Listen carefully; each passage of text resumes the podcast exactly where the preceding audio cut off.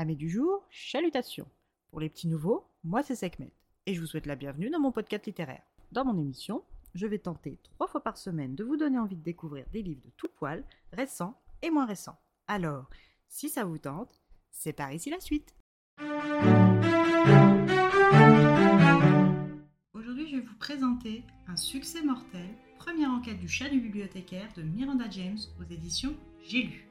Dans ce premier tome de la série Le chat du bibliothécaire, l'auteur nous emmène dans la ville d'Athena, près de Houston, Mississippi. Dans cette petite ville des États-Unis, nous rencontrons Charles Harris, mais tout le monde l'appelle Charlie, et son chat Diesel, un Maine de 2 ans, aussi grand et costaud qu'intelligent. Charlie est un quinquagénaire, veuf, père de Sean, avocat civil, et Laura, actrice sur les planches.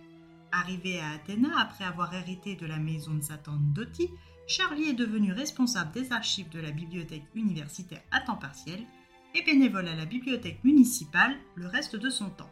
Sa nouvelle maison faisant pension familiale du temps de sa tante Dottie et a pour vocation à le rester, il partage sa vie avec le jeune étudiant de 18 ans Justin Warlow, accessoirement fils d'une ancienne amie de lycée, Julia Wardlow.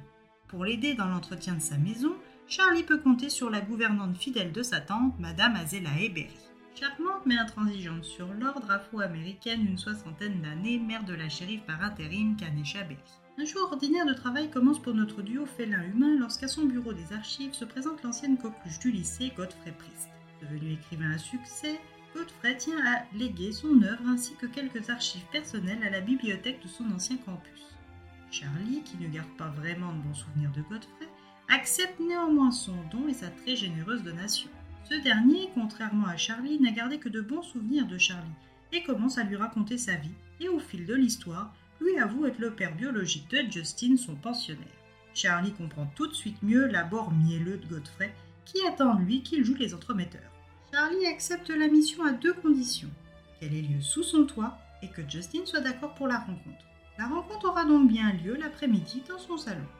Justin et Godfrey partent donc faire une balade afin de faire connaissance. Le soir arrivant et ne voyant toujours pas Justin rentrer, Charlie commence à s'inquiéter et décide de se rendre au centre-ville, à l'hôtel Farrington House où séjourne Godfrey. À son arrivée, il découvre Justin hébété sur un banc de l'aventure de l'hôtel.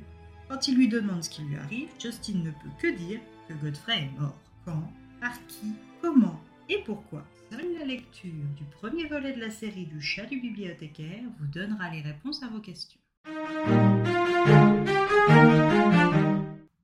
Un petit cosy mystery des familles comme je les aime. Une intrigue rapide à arriver, un large panel de personnages qui ont tous une histoire avec notre victime, un décor typique des petites villes de l'Amérique profonde, un chat facétieux et trop mignon. Et en tant que félin, je suis bien placé pour reconnaître la mignonnerie féline quand j'en croise, même si c'est au travers de pages d'un livre. Une narration rythmée, une investigation pleine de rebondissements, une fin surprenante. À mon humble avis, c'est un succès mortel. Et bien voilà, j'en ai fini pour aujourd'hui. J'espère que cet épisode vous aura plu et vous aura donné des nouvelles idées de lecture. Si vous souhaitez découvrir d'autres petits moments littéraires tout droit sortis de ma bibliothèque, je vous retrouve le jeudi 6 octobre prochain pour un nouvel épisode. Et si d'ici là je vous manque de trop, n'hésitez pas à me rejoindre sur mon compte Instagram, les lectures de Sekhmet. Sur ce, chalut les amis et à la prochaine